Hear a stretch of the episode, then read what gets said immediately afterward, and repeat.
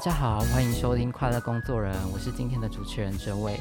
不知道今天是大家第几天在家上班呢？前几天我们在社群上面发布了一则贴文，问大家在家上班的时候有没有想念公司。分成两派人，有一派的人他们认为说在家上班最好是可以半永久的持续下去，但是另一派的人他们觉得说哦，已经开始想念公司了。我觉得很大的分别是大家在家里工作的时候能不能够做好自己的管理。那所以呢，我们今天要跟大家聊的是疫情在家工作，我们应该要如何管理自己的能量以及管理自己的时程。我今天也邀请到了《Cheers》杂志的总编辑志芳以及一位来宾。那我们这位来宾交给志芳来介绍。Hello，各位听众朋友，大家好，我是《QS》杂志的总编辑卢志芳。我想今天跟大家讨论这个问题，应该会引起大家很深的共鸣哈。就是说，怎么样管理好自己的能量，然后让自己有呃 always 有一个很好、很饱满的精神状态。那我们今天邀请到的这个特别来宾呢，他也是台湾适合谈这个题目的不二人选。为什么呢？因为他有一个称号叫做台湾最速总经理，跑得最快的总经理。他是这个电通行销集团的总经理王冠祥，Sean，你好，跟大家打声招呼。嗨，大家好，我是 Sean。是、啊，那我目前服务在电通集团啊，下面就两个公司，一个是安普飞，然后另外一个是。啊，这个电通智能中心啊，谢谢谢谢杂志的邀请。是，那我刚刚说像是这个台湾最速总经理哈，就是说他创下这个纪录，现在好像还没有人打破，就是在十八个以十八个不到十八个小时的时间完成世界六大马拉松，对不对？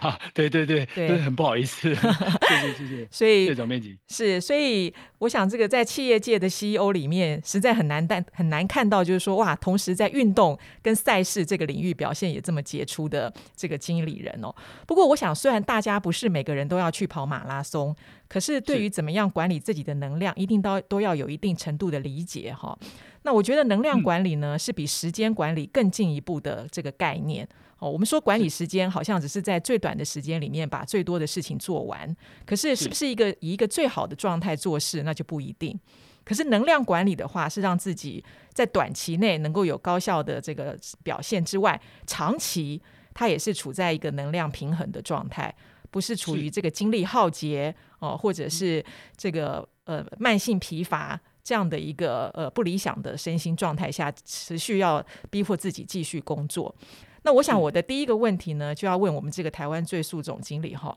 就是说，您觉得呃，怎么样诠释能量管理这个概念？所谓的能量管理，它到底是什么？可不可以跟我们大家解释一下？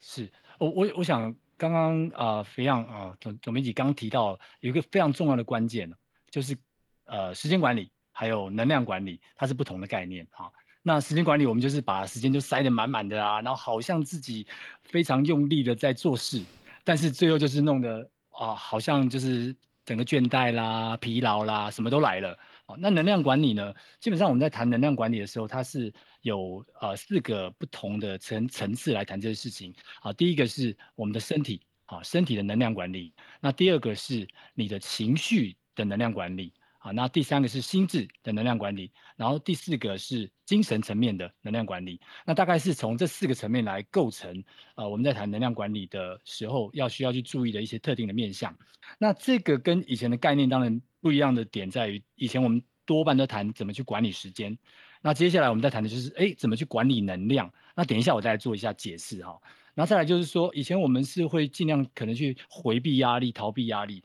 但现在呢，在能量管理的层面呢，哎，我们不是哦，我们是反而是要去找到我们的压力来源，然后我们怎么样去呃，怎么去透过这个能量管理的模式去解决它啊？那另外当然，呃，以前呢可能会觉得说，哇，这有些时候啊，可能不是在处于非常有生产力的阶段呢，这是叫浪费时间。但是在能量管理里面呢，哦，这不一定哦。我们可以把有一些工作做很好的调配，然后让这些时间呢可以做很好的应用。那那这个我觉得它是一个呃完全不一样的概念，因为能量不像时间一样，时间是有限的，但是能量呢却可以透过很好的管理之后呢，让你的能量一直处于一个还不错的一个状态。那我想能量管理大概就是环绕在这样的一个四个层面来去谈。那这个是呃我所知道的能量管理。了解，那我想问一下总经理，一般人就是比较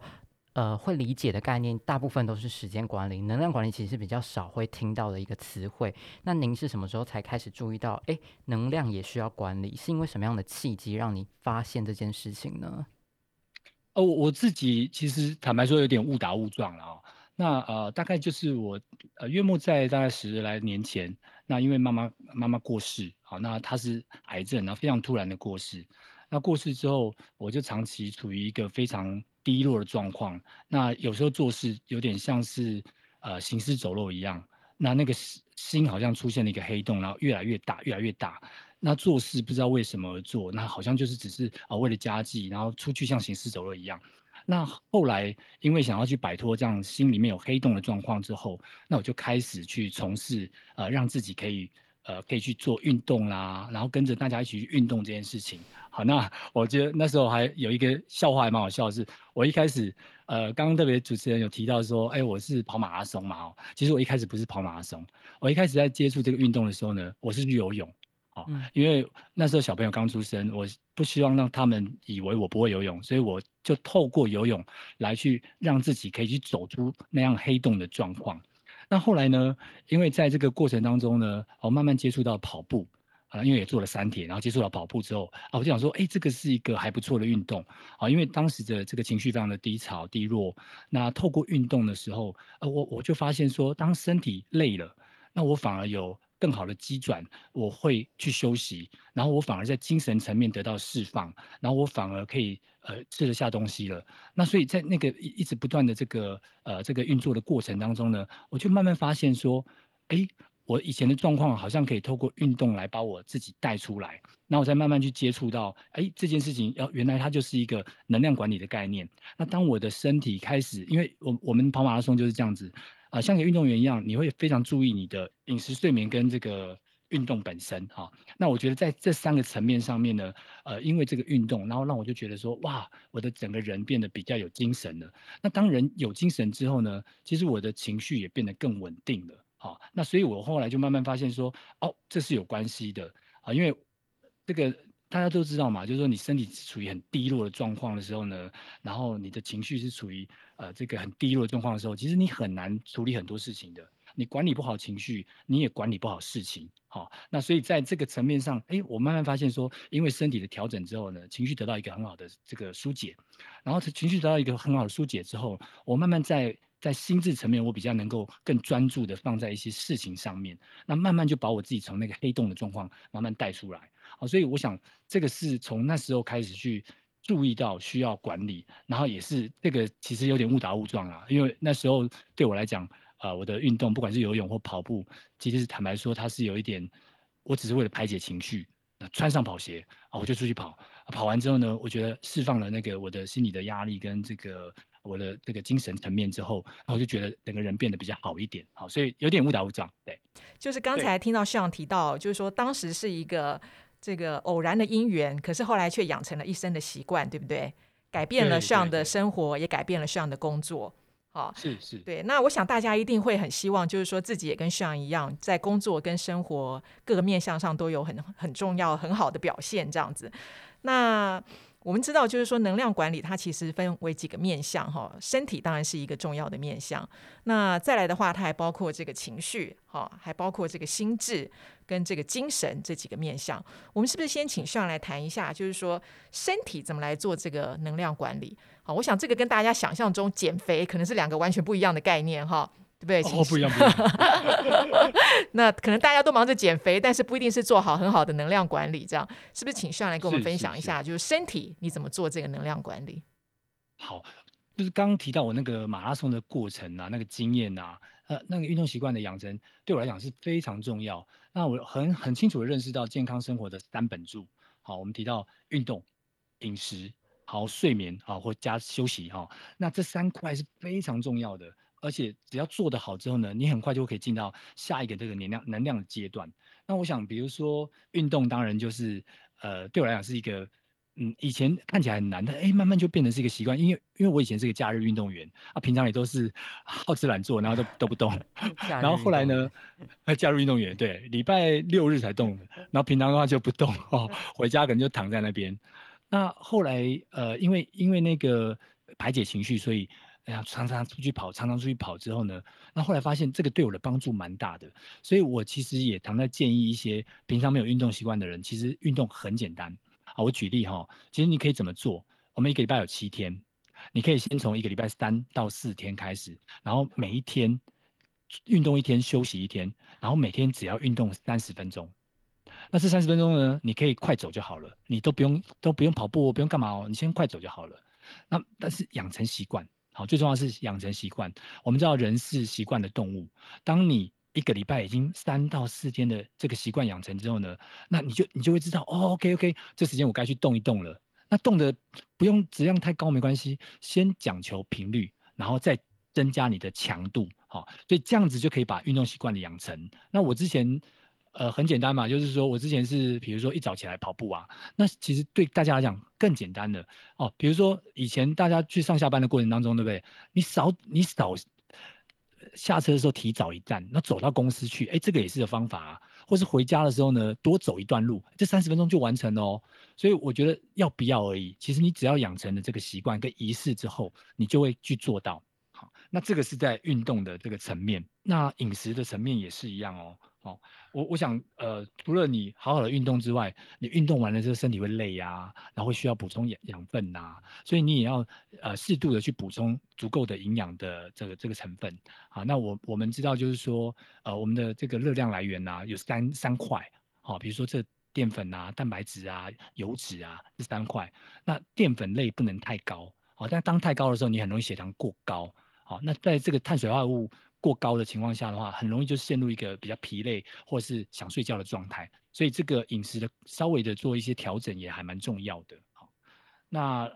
另外就是休息哦跟睡眠这件事情，我觉得这这个是非常重要的一个环节。好，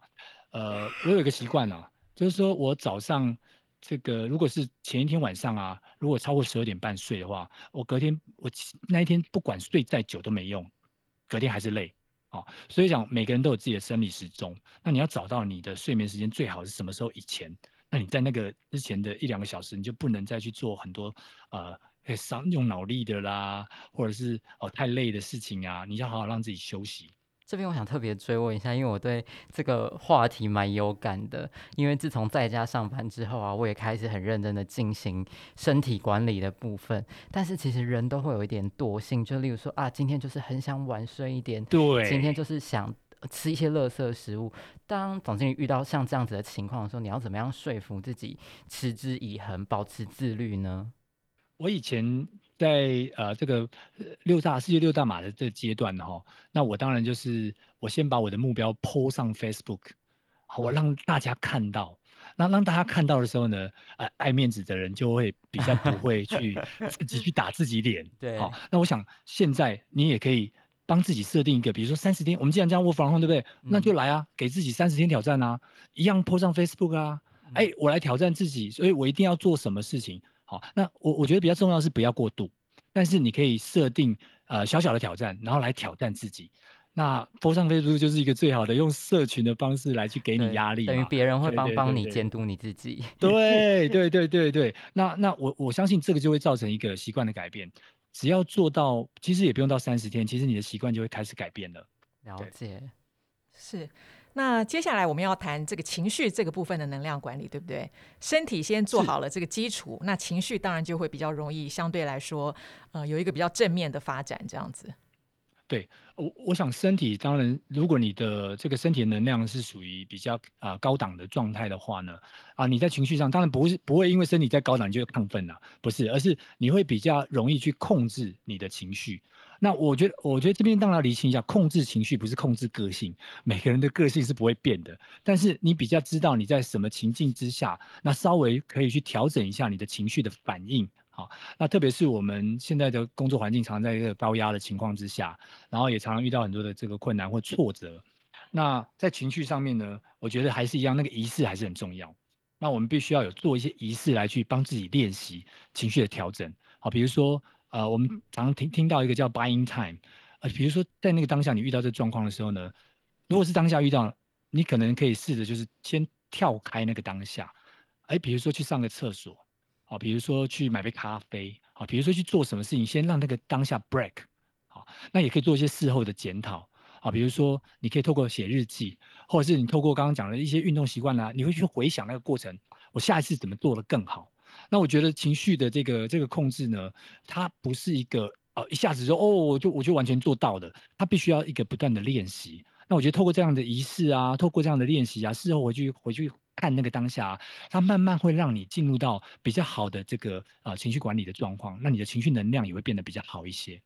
这边我想特别问一下总经理，因为像我们在第二集的时候，我们的来宾有跟我们分享，他是一位业务，那还有分享说，当他如果被他的客户拒绝的时候，他自己有一套的，就是缓解情绪的方式，就是他可能会对自己喊话。那总经理这边有没有，就是当你的情绪比较低落的时候，你有没有一些小 table 帮助自己赶快跳脱这个不悦的情绪呢？哎，我的小佩伯，我怕害了大家，因为我本 我本人很喜欢吃这个哈根达斯冰淇淋，所以还有布丁，所以我以前就是说，呃，当情绪比较觉得有点不稳的状态的时候呢。我就去吃点这个东西，吃点冰啊，或者是我去吃一个这个布丁啊，然后让自己恢复那个比较可控的这个状态。所以我说我怕害了大家，每个人可以 每个人可以选择另外一种不同的仪式啊，但不要害了自己就对。大家要记住，总经理是有在运动的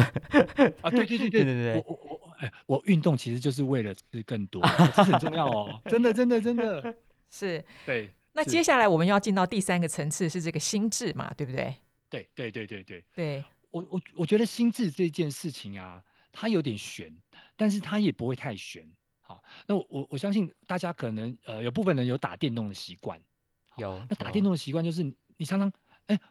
我还没打多久啊，就像我我的儿女啊，现在在我防控啊，每天都玩玩那个，就上课之后就开始玩手机啊，打电动啊，然后每次跟他说，他就说他没打很久，其实已经很久了。好，那我我通常称这个叫心流哦，flow。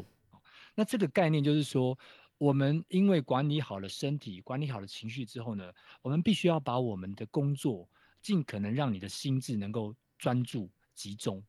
那这个就是心流就非常重要。那心流的概念就是你可以全神贯注的在那个当下的那个 task 那个挑战，然后让你的思绪，让你的意念重整。让你的效率跟创造力在那个段时间极高。好，我们知道我们的人其实注意力大概九十到一百二十分钟，他就会呃掉到这个低谷。所以我们要做的就是说，可能中间要稍微 break 一下，但是那个 break 它是一个时间去 break，但那个中间不要随便被打断。啊，也就是说，哎，你那个突然的 email 进来啊，突然的电话进来，不要每次做到一半，他就赶快去处理那那个琐事，尽可能的。时间段要做一个切割，然后让自己有一个比较 core time 能够去处理这样的一个呃比较属于能够进入到心流的状态。那 break 的时候，哎，那我就去休息一下，然后休息个五分钟，那一样可以去做我们刚刚讲的那个仪式感的事情啊，哎，比如说去喝咖啡啊，去上上厕所啊，哎，那去跟谁谁谁聊聊天啊，我觉得这都是一种。可以去呃解除那个呃或者是那个专注的状况已经不够的情况，休息完了之后再回来，哎，你又可以进入到另外一段的这个心流哦。这个是我提到在 mental non 呃这个呃 energy 要去 maintain 的时候一个非常重要的一个一个概念。总总经理其实有呃有出线上的能量管理课程，那我们都有上过那堂课。对对对对。那其实因为现在心流这个已经变成我们同事之间。呃，对彼此驯化的一个词汇，就是说，哎，你赶快进入心流这样子。但是我们会发现，即便说，例如说会议没有到很多，或者是说没有人一直在干扰你，可是当你要做一些呃，例如说困难度比较艰深的工作的时候，其实你真的会很难，呃，就是进入这个心流的状况，尤其是越难的工作的时候。总经理这边有没有想要跟大家分享的？我我想，我想，呃，这个。最根源的点就是，我们每次哦，我们在定义这个 task 的时候呢，我都把它看得太大了，啊，什么意思呢？呃，就像就像我跑马拉松嘛，哈，嗯，马拉松是一个四十二点一九五公里，如果我每次都想说，哇，是四十二点一九五，我要跑多久才跑得完？我绝对跑不完的。嗯，太累了。所以我我会做什么事呢？嗯，我会做的事就是，哎，你把它想成是工作哦。今天这工作的确很难，没错，但是我想的是说，不是这个工作的全部，我会去切割它。第一个，除非这工作不符合你，不匹配你本身现在的能力，那就另当别论，你可能要 call help。但如果它是匹配的，只是很难，那你要做的事是锁定了这个任务之后，你把它切割成相对来讲是最小可定义的单位，然后你不要想太多，你就一件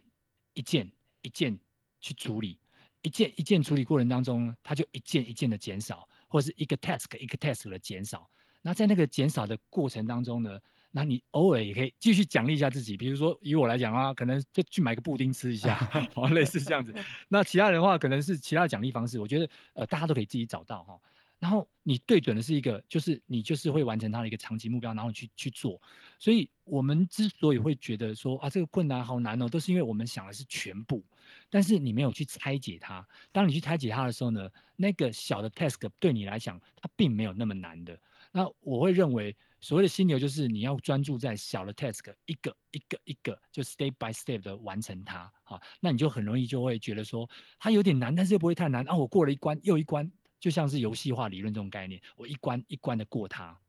在这边也是跟这个听众朋友分享的。是，那我们现在进到最后一个层次是这个 spiritual，就是说这个精神面了，对不对？对，这个这个其实坦白说是最玄的，但是。呃，我觉得它是最重要的一个核心啊，因为我我也常常听有一些可能呃，不管在网络上看到就说，哎呀，我这个工作好无意义，好好无趣哦，啊，我只是呃，就是拿一份薪水，我觉得这是完全错误的想法跟观念哦，啊，因为对我来讲哦，精神这个概念就是，其实你在做的工作，其实你不是为了某个公司或是为你老板而做，不是诶，你的职业可能是十年、二十年、三十年诶。终其一生，这些工作跟你都是过客，但是你在做的是你个人品牌的累积耶，所以怎么会没有意义呢？你在下一个阶段是别人是看你在那个工作上是呈现出什么样的一个面貌，那是你个人，所以你在做的是个人品牌的累积。好，那这是一个层面。那另外一个层面就是说，从精神层面来看这件事情，就是说你到底怎么样去给你的现在在做的事情，你给它很高的意义跟价值。那像我，好，比如说我。我在工作本身，我知道我自己在做什么事情，我在帮助这个产业，帮助台湾这个产业能够走出更不一样的一个状态，所以我会把自己的这个这个呃想要呈现出来的价值，跟我的工作可以扣得更紧。我今天做的每一步每一份，都是希望能够去做到产业的改变。那另外，我另外也在呃我个人的置业上，比如说我就会去呃设了一个这个呃公益计划，我来帮助很多的运动选手，呃，因为我有跑马拉松嘛，所以我在置业上面我也做了一个这样子的运动国手会运动员品牌加速器，啊，所以我会尽量在我的人生当中去找到，不管是在事业上面的意义跟价值，或者是在置业上面的意义跟价值，那回扣到刚刚提到的这个四个能量，所以我知道我在做的任何一件事情，最后都会到。都会呃引导我到这个我想要去达成的这个目标跟方向，那我就会在我的精神层面上，我会知道我做的任何事情都是非常有意义的。好，那这个是呃刚刚提到这个四个能量环节里面非常重要的。好，那那呃我另外补充一个啊，就是补充一个就是说，当然在能量管理有了有后来有人加了一个叫人际的能量管理，那我觉得这个也还蛮重要的。好，就是说刚讲的那四个比较是属于个人的修炼的部分。但是呢，我们知道有时候有一句话说得很好，就是说一个人可以走或可以跑得很快，但是一群人呢，他是可以跑或走得很远。所以有时候我们在那个过程当中呢，是需要团队，是需要一个互相去帮助，然后去往更高的目标去前进的，而不是只有个人。所以在这时候，就像刚刚刚刚主持人也有提到说，呃，我怎么样去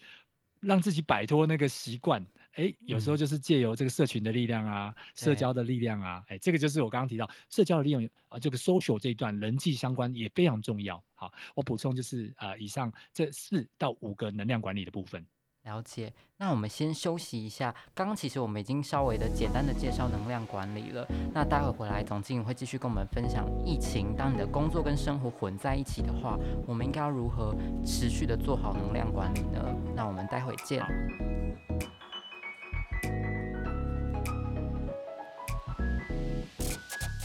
欢迎回来，快乐工作人，我是主持人哲伟。嗨，大家好，我是《趣 S 杂志》的总编辑志芳，跟我们同时在线上的这个特别来宾是这个 Sean。呃，王冠祥总经理 Hello, 是，嗨，我是尚，是我们刚刚聊了好多，就是说能量管理的这个做法哈，还有它的概念，相信大家对于怎么样做好能量管理，已经心里面有一个基本的这个蓝图哈。不过现在一场疫情可能打坏了很多人原来的这个计划跟步调。好，我们在节目开始前，我们也聊到，就是说包括呃，确实也包括这个 Sean 的公司都已经 work from home 好一段时间了。哈，嗯，那我相信我我们很多的这个听众朋友现在应该也是处于这个状态。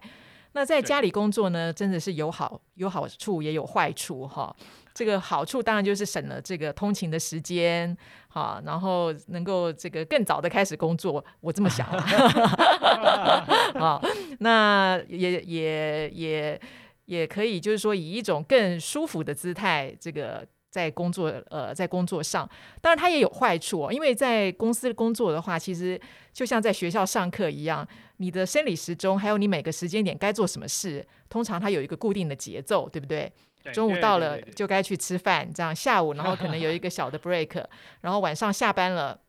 这个就回家吃饭。然后因为明天第二天要早起，所以今天就不能太晚睡。好，那但是在家工作呢，这些这个节奏呢，现在就完全靠自己来掌控了。哦，所以我也想问问 Sean，就是说你在家工作这一个多月来，你的生活有没有什么改变呢？还是完全跟原来在公司上班的时候一模一样？哦，改变好大哦，尤其尤其我家里有两个小孩哦，那这个有时候。不只要管自己，还要管他们，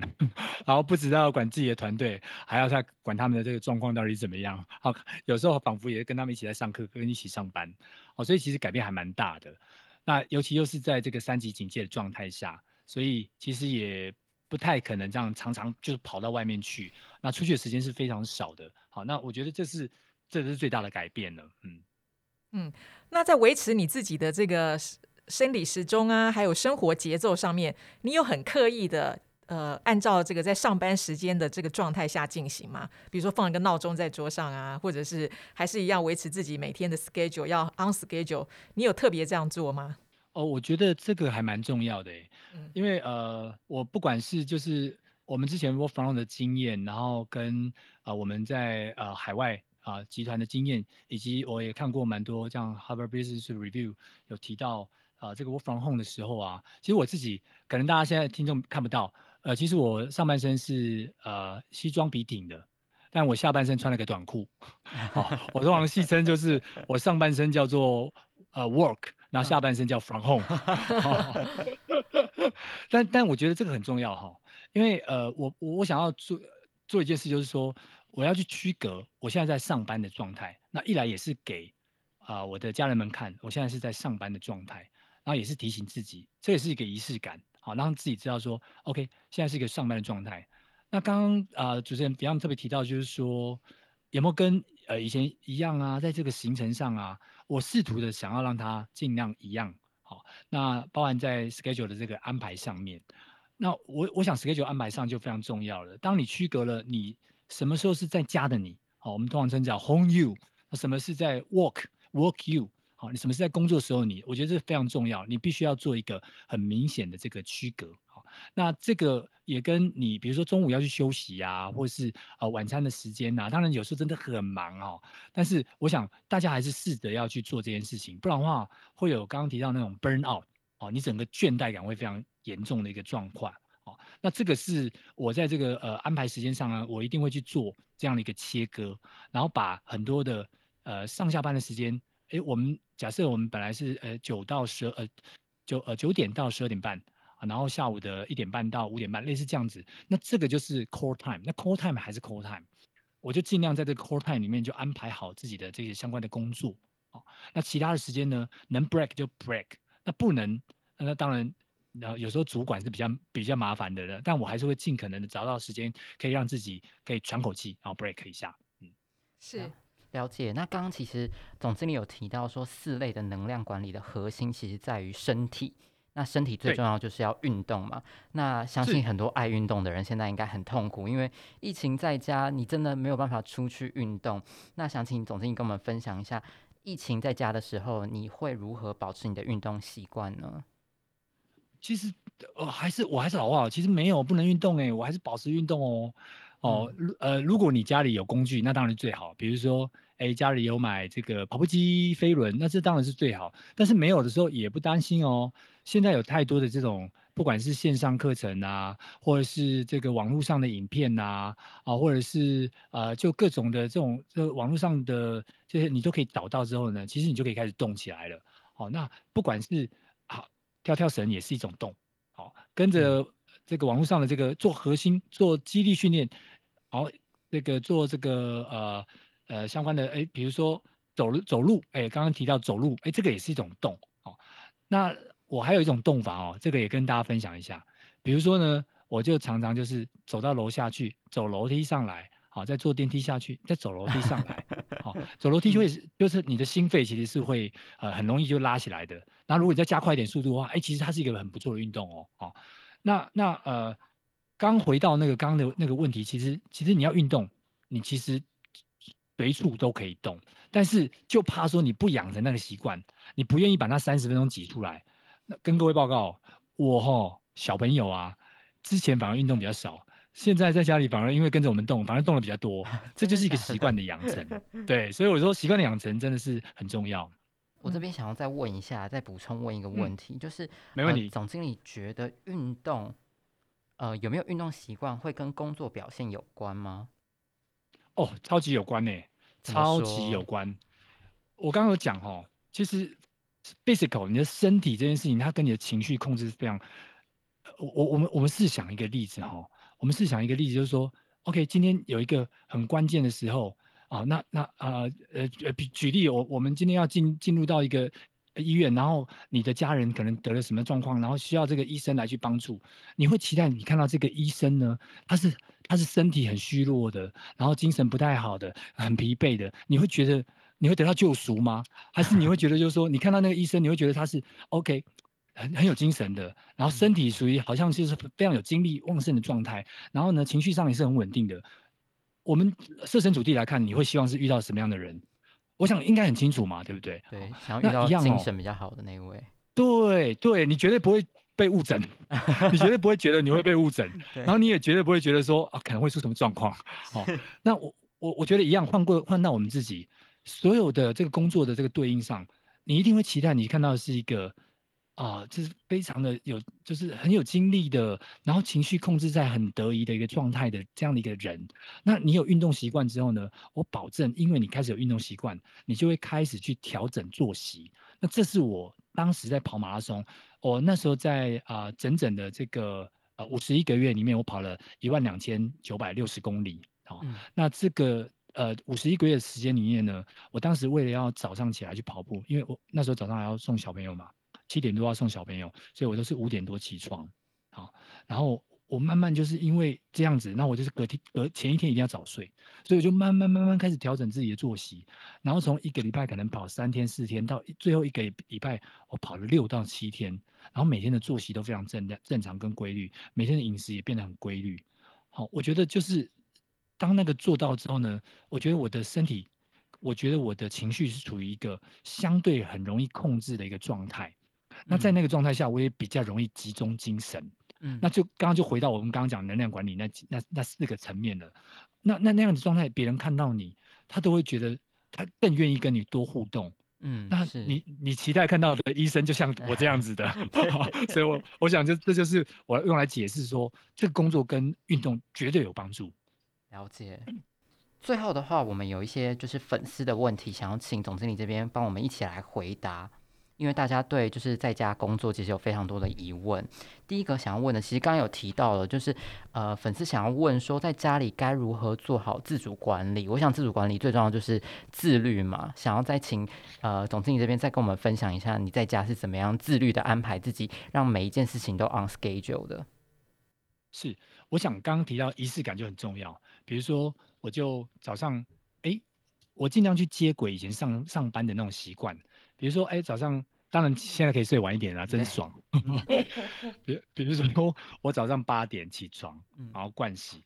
然后八点十分可以到顶楼去走一走，呼吸一下。好，那在顶楼，哎、欸，当然一定要注意安全，然后戴口罩。哈，然后呼吸一下新鲜空气，然后再来呢，哎、欸，就有点像是你出去上班的概念。嗯，然后回来之后呢，梳理着装之后呢，八点四十准备就进入到那个工作的状态当中，哦，所以你可以把你的这个生活尽量可以让它这个呃开始做一些定型，哦，哎，比如说十一点半我可以开始叫 foodpanda，好，如果我没有自己煮就哎 foodpanda，哎，准备十二点三十四十这个中午午休的时候可以来吃个进到这个五星级餐厅啊，我们我们家里的厨房变五星级餐厅哦，哎，然后十一十呃一点多的时候稍微闭眼睛休息一下，嗯，然后一点半再准备再进入到办公室，呃，一样是在家里客厅，哦，好，然后七点晚餐，然后八点半的时候呢，哎，我可以开始前往我我家的健身房，好，也是在客厅附近，然后然后前往健身房，哎，九点半十点呢，我可以来家里的电影院来看看一下这个。线上影音啊、哦，或者是看一下 YouTube，哦，就是说尽量让你的，哎呀，当然不要忘记，我十一点半到十二点，我要到我的五星级 hotel 去睡觉啦，哈、哦，就是你你尽量尽量在家里就是设定一些仪式，嗯，这个时候要干嘛？这时候然后做到了，哎，奖赏一下自己，然后让哎有时候哎叫副班长叫好一点的，好、哦，那你你在这个过程当中，你尽量让那个公以前的这个公式的这个时间跟现在去重叠。但是当然还是必须适应到现在在 work from home 的一些特殊的状况。那你慢慢把它变成一个习惯之后，我想人是习惯的动物。你慢慢把它变成习惯之后呢，其实你会被习惯牵引，那反而这一切会变成是反射动作，而且你会感受到不一样。就是当一切规律之后，你不用想太多了，你就不用想太多了，那你也不会那么多的烦恼，好像觉得说，哎，怎么办啊？我现在晚起了啊！哎呀，是不是别别人会发现我晚起了啊？啊，那怎样怎样怎样？我觉得这这些东西就是自主管理，其实来自于我。我想一句话跟大家分享：越自律越自由。嗯，时间就是越有有效的管理之后呢，你的时间越多。哦，那我想我都是透过这样的方式，尽量不要想太多，因为我都定好了，我就不用想太多了。那这个是要跟听众朋友分享的。好的，那第二题的部分的话，是有粉丝想要询问说，因为现在远端上班的关系，所以会议变多了。以前可能只要走过去就可以跟他呃谈这件事情，但是现在变成说，无论是再小的事，我们可能都是需要视讯啊，需要开会。那他这样子的话就没有办法进入刚刚总经理说的心流的部分，因为有很多的会议被零散的插在他一天的时间里面。当遇到这种情况的时候，我们应该要怎么样去维持住自己的效率呢？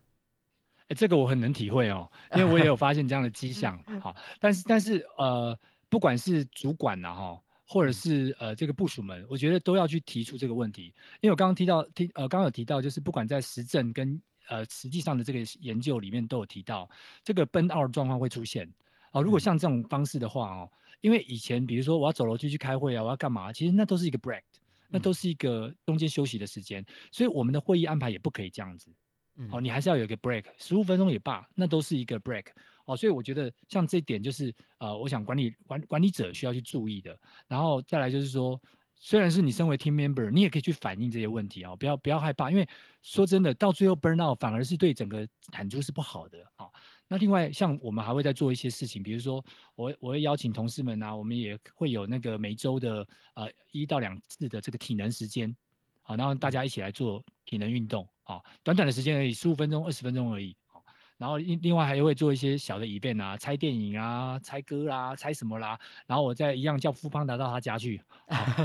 那个中奖的就是表排表现比较好的人。好，所以我觉得就是说，呃，重点不是在把人榨干呐，这件事情是这样子啊，嗯、因为最后就是就就像刚刚比方一开始讲的，你最后反而是得到一个比较不好的产出，中期来讲是不好的。那我们我们现在强调，这个人一定要在一个比较好的一个状态当中，能量要在一个很好的管理状态当中，而不是把时间管理逼得那么紧，那是绝对无效的。好，我我想这一点要跟大家分享的。好的，谢谢总经理，也谢谢总经理今天跟我们分享了这么多有关能量管理的事情，相信大家在家工作的时候应该能够更有效率。听完今天的这一集之后，那所以再简单的跟大家复习一下，就是要先管理好自己的身体。你就可以稳定的控制自己的情绪，那也可以去增强自己的心智，然后最后找到自己在做每一件事情的意义。那我们今天谢谢总经理，还有谢谢总编辑，谢谢谢谢 Sean 的分享，